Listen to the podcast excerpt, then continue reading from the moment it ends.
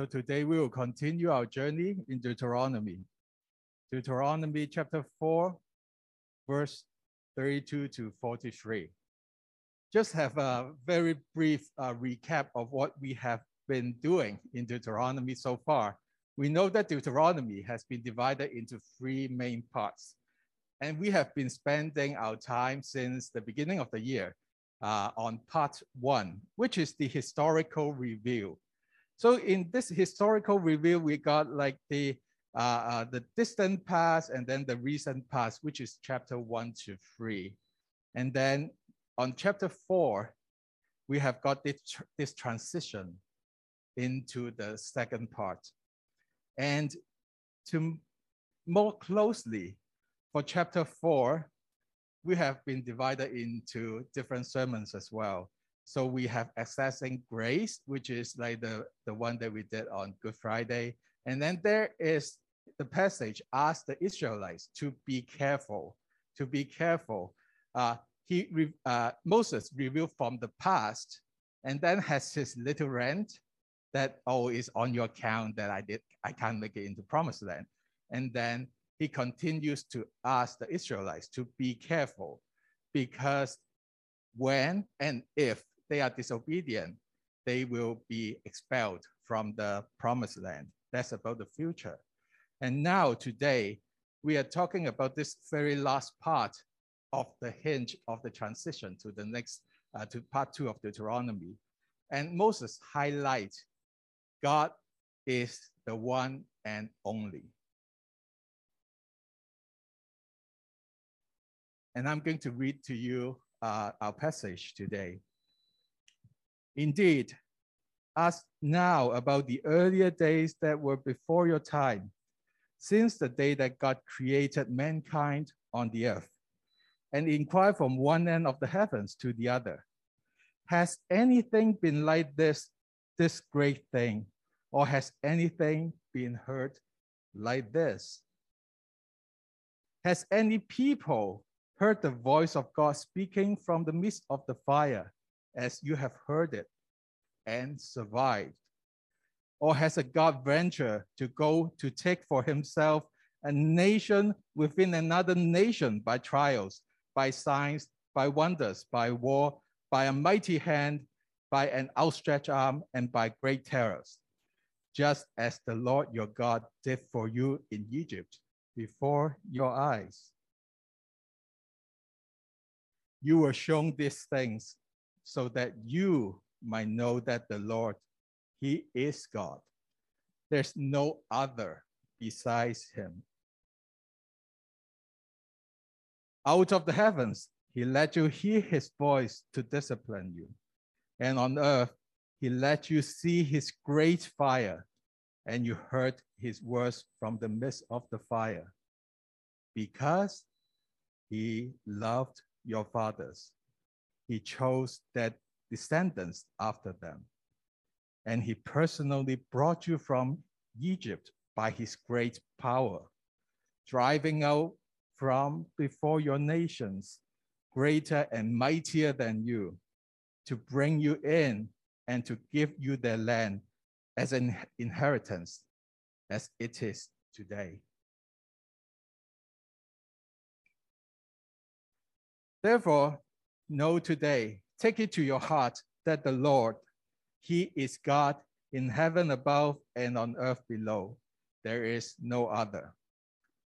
So you shall keep His statutes and His commandments, which I'm giving you today, so that it may go well for you and for your children after you, that you may live long on the land which the Lord your God is giving you for all time. Then Moses, after the speech, set apart three cities across the Jordan to the east, for one to flee there who unintentionally killed his neighbor without having hatred for him in time past. And by fleeing to one of these cities, he might live. Bezer in the wilderness on the plateau for the Reubenites, Ramoth in Gilead for the Gadites, and Golan in Bashan for the Manassites. So from the passage, we see as we hear this passage, uh, the passage that I read, there's like this special one, the one and only theme that's being highlighted. It is a special salvation experience for the people of God. And it also asks the people to, of God to stop searching and start serving. So here in this passage, in the beginning part, Moses has a couple of rhetorical questions. It's like the question that you ask just to, it's not like, like a genuine asking that question, but to make a point, to make a very strong point. And the first of all, it says, ask how the early days that were before your time. How far back? How far back? It is since the day that God created mankind on earth. So it's like way back to Genesis, way back to the beginning of humankind. And then it says, and inquire from one end of heavens to the other. So it's not just the time, but also the space. Everywhere and pushing back to the beginning of human history. Has anything like that has been done before? Of course, the answer is no. There's nothing has been done like this before. But what is that? What is that great thing? What is that great thing that Moses is referring to? That's so unique. That's so unique in human history and also geographically. So special. What is that? This is it. Has any people heard the voice of God speaking from the midst of fire, as you have heard it and survived. We know that from our previous uh, passage, like this experience of hearing God's voice in the fire has been mentioned a few times. But what it has added here is the word survive. You hear it but you are still alive. You are still able to breathe. You can survive.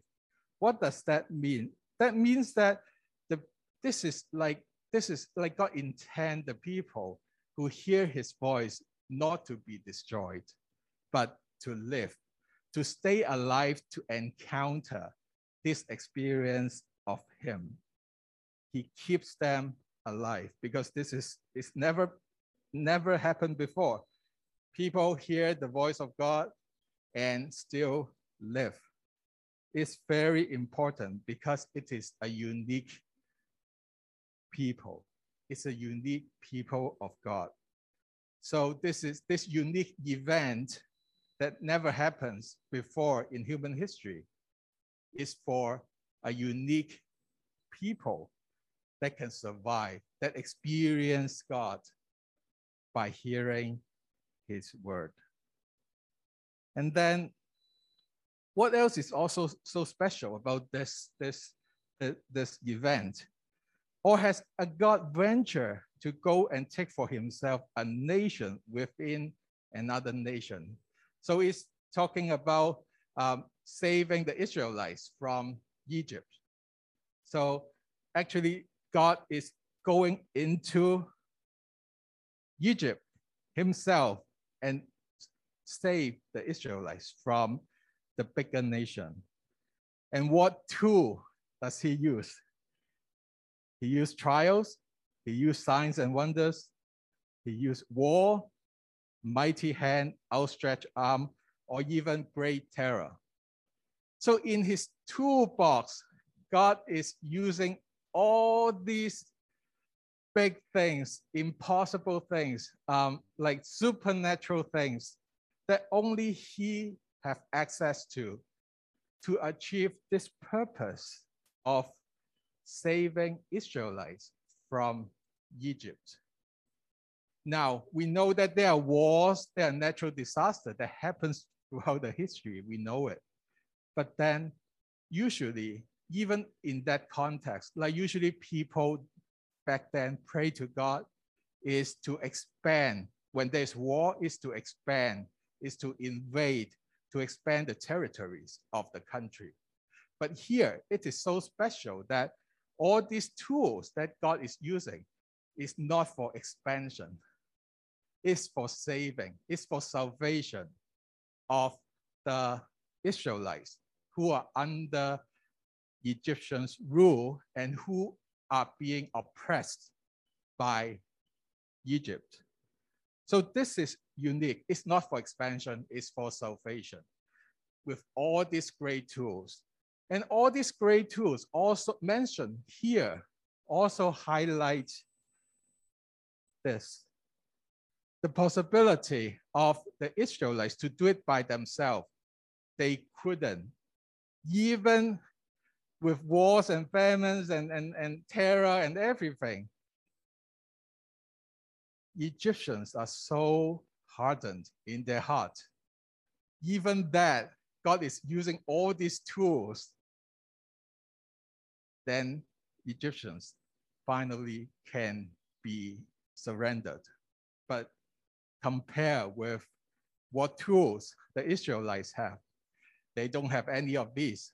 Therefore, to try to save themselves from slavery is impossible. It's zero.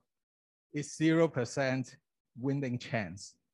So this, this uh, rhetorical question is highlighting this is this unique event in history for a unique people who survived uh, by hearing his voice, encountering, having the experience of him, and also, and it is for unique purpose of beating the odds that cannot happen without God's intervention.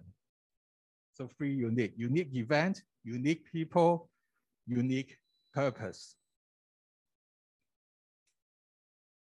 So, and the passage continue to say, this is, you were shown these things, the Israelites who are about to enter the promised land so that you might know that God, that the Lord, He is God.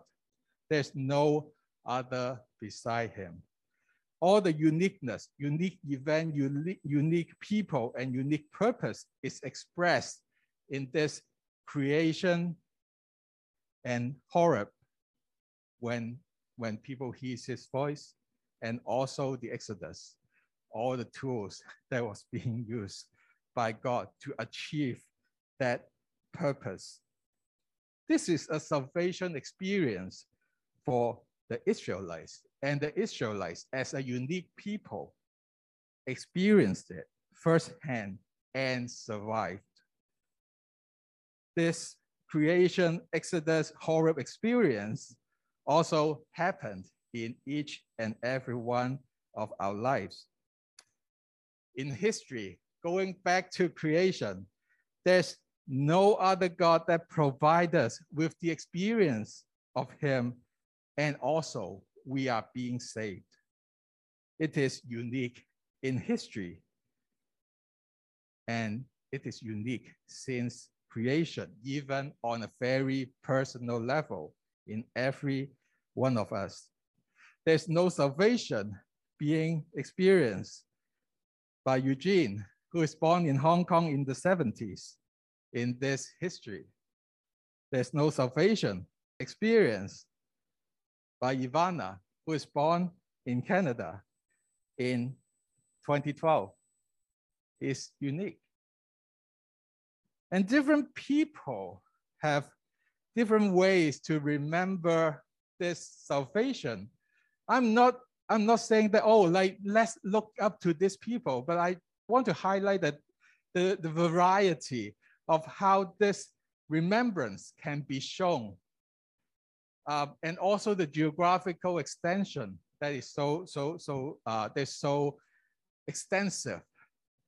For singer, he, he, he used his, uh, his uh, concert rundown, the final concluding song to, uh, to, to say, oh, this is an experience of God's love.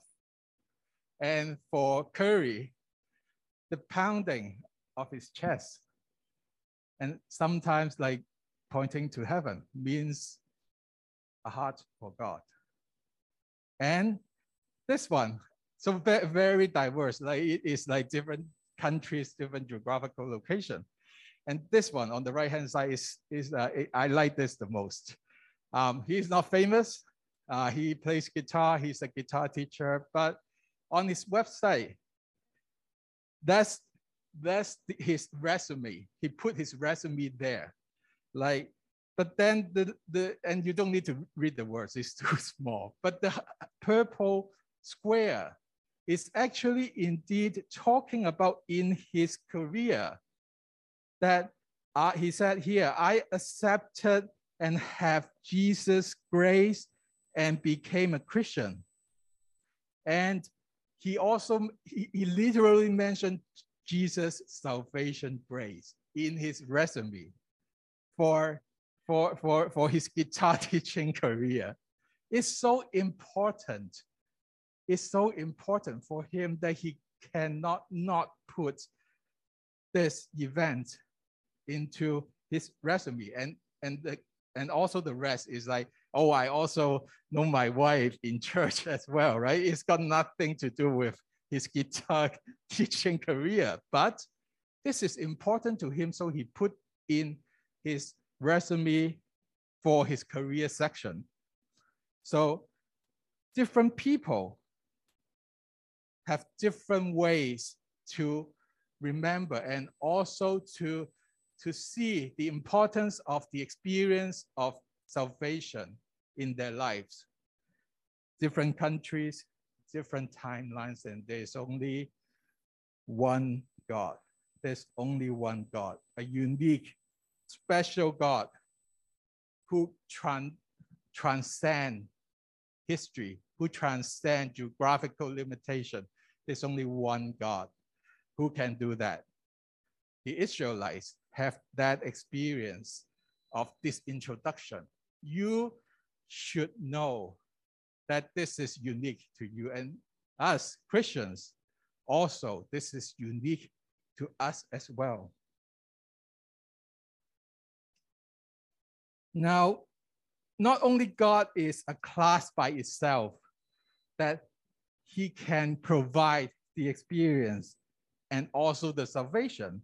He is on, he's the only one who take the initiative for that to happen. He is the only one who take the first step, the very first step for, for this, all of the above, right? The, the salvation experience and, and all this to happen. It says here, out of his heavens, he let you hear his voice. And on earth, he let you see. So there are two things highlighted here, out of heavens and then the earth. So he commanded heaven and earth. So this is like this ram. He is not limited to heavens only. He also has the ram and the rain on the earth as well. So that's being encapsulated. He's that powerful. And he also says that he let you hear his voice. What does that mean? That means that without his intervention, without his enabling, you would not be able to do that. Actually, he caused you to do that. He allows you to do that. He enables you to do that. He switch on your ears, switch on your eyes, switch on your senses so that you can experience him. So this is all God's initiative. He did it. First step, we people don't do anything and cannot do anything. And then it says here, he loved your fathers, cho chosen his descendant, and then he says personally brought you from Egypt. So it's not just turning on the switch. He actually personally getting his feet wet, using all these tools at his disposal to make that happen personally. He comes, he comes even like in a very tangible tangible way, personal involvement. And then also, what what did what uh, what did he do? He drive out the people uh, before your nations, who is greater and mightier than you, and to bring you in and give you the land as an inheritance as, as it is today. As it is today. So what is that referring to? It referred to the Israelites. They were, if we review what we learned, right? Like they were about, so the first time they were very afraid. They, they, they, they cannot enter the, the promised land. And then, and then 38 years happened. And then this second time, this, this new generation, they have conquered two very big kings who are also Amorites, who are also the giants. This is the con concurrence, uh, uh, like the conquest that they did, the victory that they have. Remember this, Sihon and Og? These two are the king and also the people that Israelites this time has conquered. So God not only refer to the battles that's going to happen when they really, really enter the promised land, but actually God is referring to the battle that they just experienced and won. The giants that was similar to the uh, to to to the enemies that was like 38 years ago. Now, this time, by the grace of God, this generation of Israelites has experienced victory. That's the victory that, that, that is being referred to here because it's as it is today. So they are, they are, they're still about to enter the promised land. They haven't done it yet. So it's referring to that battle, a very recent experience that they had with victory. And again, we know that it takes two miracles, two miracles to happen. The first one is beating the Egyptian. The second one is this one. The second one is by their own might, these nations are mightier than you. The Sihon, the, the Og, the, their beds are huge. They are giants. The Israelites, could not have done it by themselves.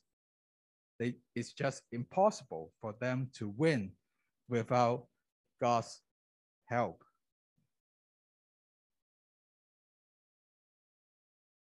So God initiate the, the, this special event, this salvation event. God beats the odds for them, not one time, two times, two miracles happen for them to, to, to experience. And then he said, it says here, what does he do it out of? He do it out of love. He loved, as highlighted in purple, he loved your fathers. He loved your fathers. He is strongly attached to the people. He's strongly attached to the ancestor. He deeply cares about their well-being. He loved your fathers. And then continue, he chose their descendants. So it's not just this one generation. Oh, I love this guy. It's this guy seems cool. This guy seems obedient. This grace extend beyond the first generation. And actually, he chose the descendants after them. So it is not just the fathers, but also the people who are actually the descendants of the father. They also are being chosen by God, being deeply cared by God, and also um, uh, like his love is extended to them as well and therefore they benefit from what was being promised. It's a cross generation thing. Love for the grandpa, the son got blessed, and uh, and and and continue that blessing, continue that blessing to the future generations.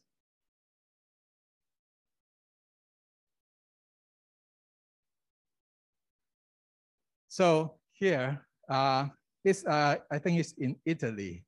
So this uh, this uh, last name Maldini, right? Maldini, yeah. Like so, the grandfather won championship for like four four four championships in the A League, I, be, I believe, in the Italian soccer. Okay, we can tell by the, the, the uniform, not basketball.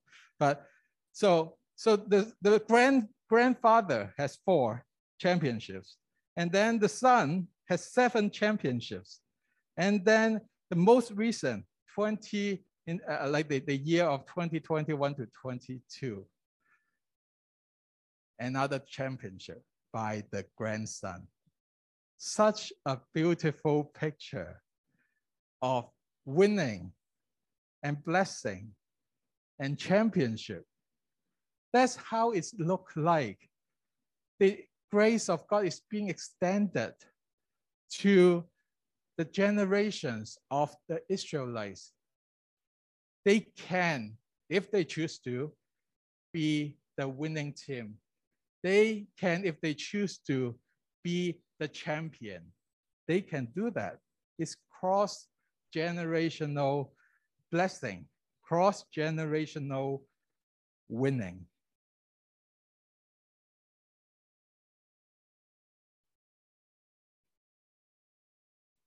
And here,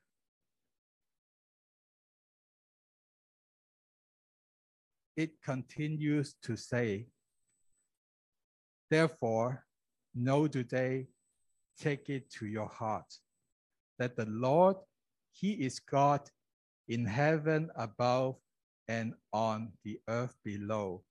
There is no other. That's echoing oh, like like the very first part of that this message, right?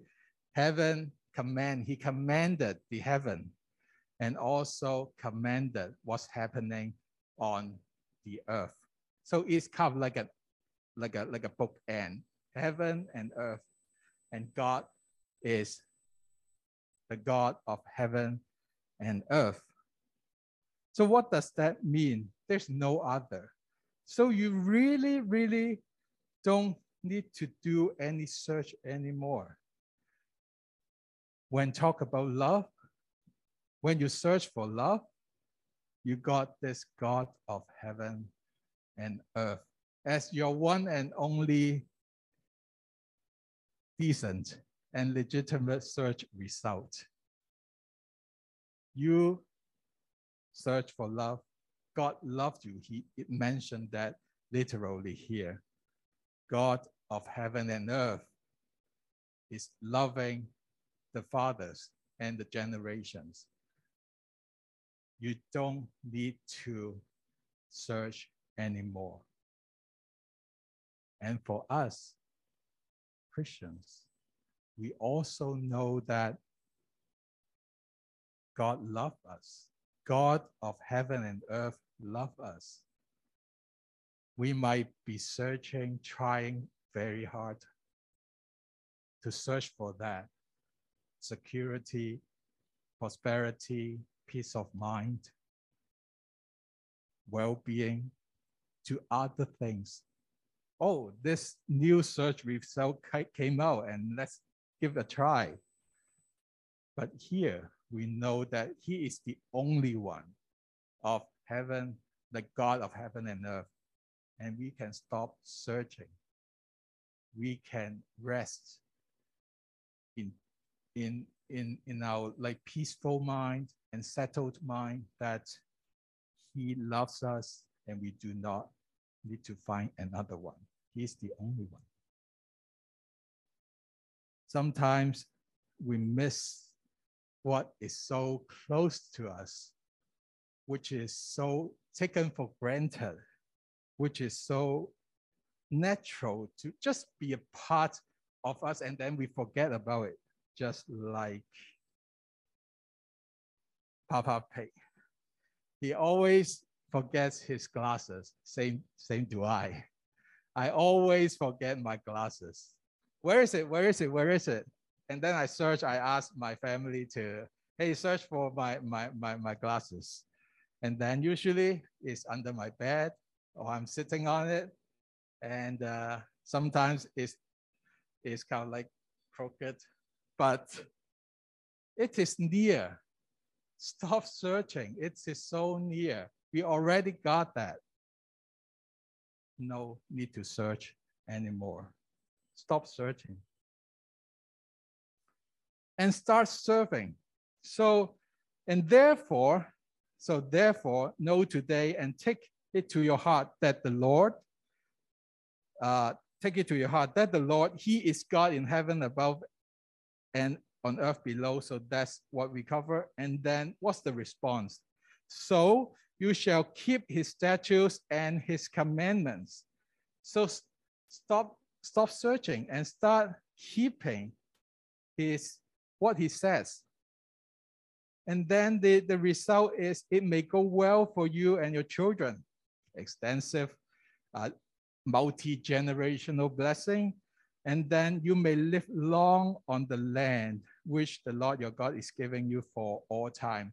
He's already prepared. He expects this land to belong to you all the time.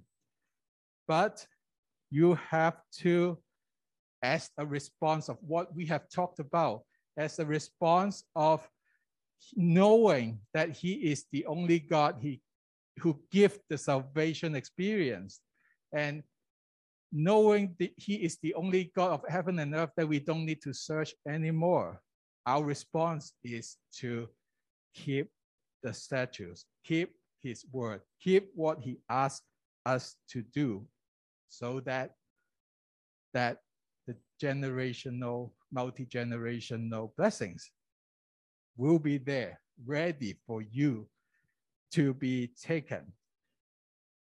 This is like this obedience has, has a play, has a part to play in, in the winning in, the, in having enjoyed the blessing from the human side. Uh, previously, we have this, uh, this outstanding soccer player, right? Like grandpa's son and then also the grandson. How about, how about the, the opposite? So this is a person who uh, he's the son of the owner of a, of a of a, of a, of a soccer team. And uh, so, so by his um, tummy, you can tell he's not that fit, you know.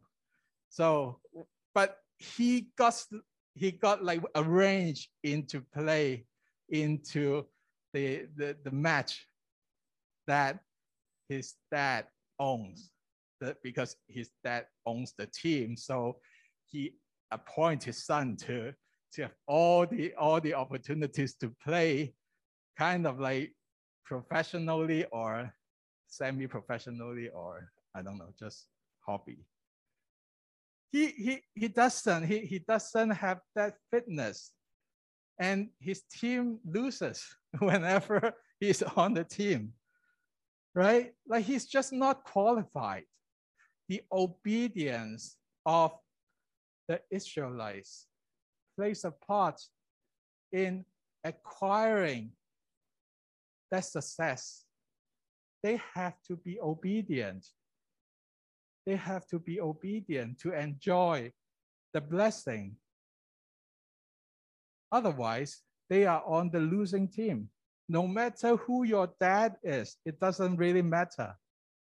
You're in, in that position and then and then if you are not obedient, then it doesn't count. So that, that's why it's so important to have that obedience to the word.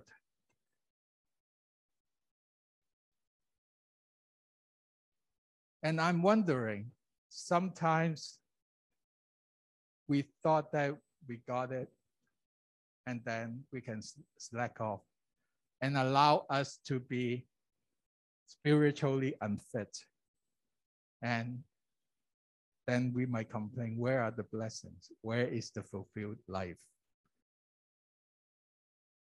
But Moses here, after saying this, uh, this concluding this speech, he immediately, what did he do? That's what he do. He set apart three cities across the Jordan to the east from one uh, for one to flee there who unintentionally kill his neighbor without having hatred for him in the time past. So what it literally uh, what it says is that is so he set up those uh, ref, refuge cities that people who are who are uh, who has committed manslaughter, but but not exactly manslaughter. That will be discussed more in, in when we reach uh, chapter 19. But basically, he is providing some protection, some protection for the person who unintentionally kill his neighbor, right? So why, like when this, this part, the implementation or the application part all, all of a sudden dropped from in the passage saying, oh, Moses saying, uh, saying, oh, uh, because God is unique, because you are unique, because uh, stop searching. And then he do this. He's starting implementing what God has asked him to do immediately. He starts serving. He starts utilizing the resource that he has immediately to what? To address the needs of the community. We remember that. So they have conquered and they got some cities and then three tribes was allocated on the east side of Jordan, right? And they haven't entered the promised land yet. And there are already things that is messy. Things already requires attention very raw and real experience. People, these three tribes, can potentially kill unintentionally someone. It happens. I'm not saying murder, but this unintentional manslaughter can happen even in that in that time just after acquiring and conquering the enemies. So life get messy and Moses immediately set up this system to address the need of the community.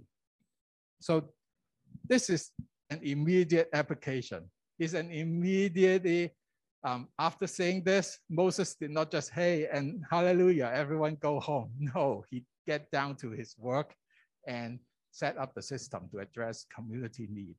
So for us, and this needs, right, is, is about if this is the, the, the immediate need, what is it about? It's about manslaughter, it's messy, but it's also about protecting the continued retaliation uh, of, of, of each other. So it's an act of mercy, and it's an act of justice, and it's an act of peace. He immediately, Moses finished his speech and go and get his hands wet uh, and feet wet as well to address this community need who is raw and very messy. So God is the only one who save us and take the initiative to do the double miracle for us to save us and for us to respond to this only God, to his unique grace, what do we need to do? It seems that Bible is saying, remember he is the only one, and then you will have the drive to obey, to do his word. And I hope that by const constantly remembering he is the only one, we can not just appreciate, not just stop our searching, but also start serving in whatever the needs that's around us that needs us to address.